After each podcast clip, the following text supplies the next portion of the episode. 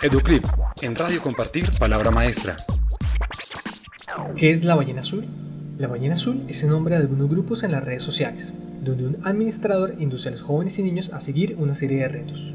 Estos son peligrosos porque como último fin tiene que el joven participante se suicide.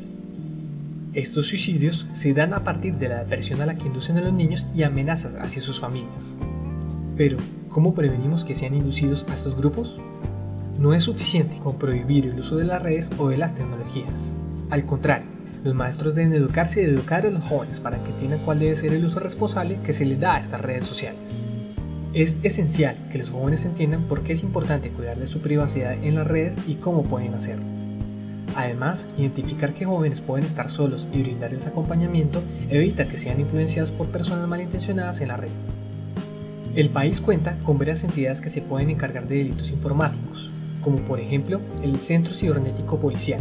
Recomendamos conocerlos y hacer entender a los niños que pueden acudir a estas entidades en caso de recibir acoso o ver movimientos extraños en la red.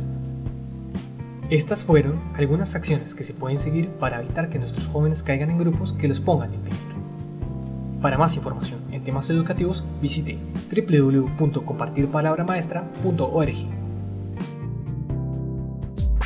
Educlip, en Radio Compartir Palabra Maestra. Wow.